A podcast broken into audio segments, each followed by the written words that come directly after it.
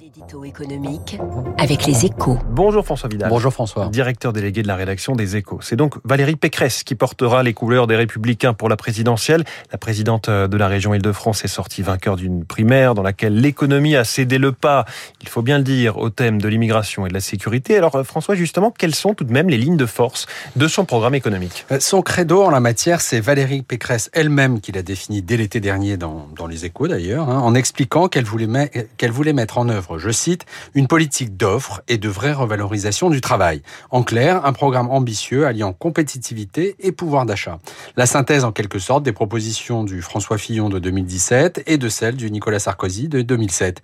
Dans le détail, elle souhaite principalement assurer une hausse des salaires de 10% jusqu'à 2,2% de 2,2 SMIC par le biais d'une baisse des cotisations sociales, tout en poursuivant la baisse de la fiscalité des entreprises à travers les nouvelles coupes dans les impôts de production. Est-ce que ce sera suffisant pour se distinguer d'Emmanuel Macron qui aura beaucoup œuvré dans ces deux domaines pendant son quinquennat? La différence, c'est sur le financement de ces mesures que Valérie Pécresse entend la faire. hein, face à Emmanuel Macron qui aurait cramé la caisse, hein, selon elle, en laissant filer l'endettement et les déficits au nom d'un quoi qu'il en coûte sans fin, elle se pose en réformatrice résolue sur les retraites d'abord, avec un report de l'âge de départ à 65 ans pour une quinzaine de milliards d'économies par an, sur la fonction publique ensuite, avec à la clé une simplification du millefeuille administratif et la suppression de 200 000 postes de fonctionnaires.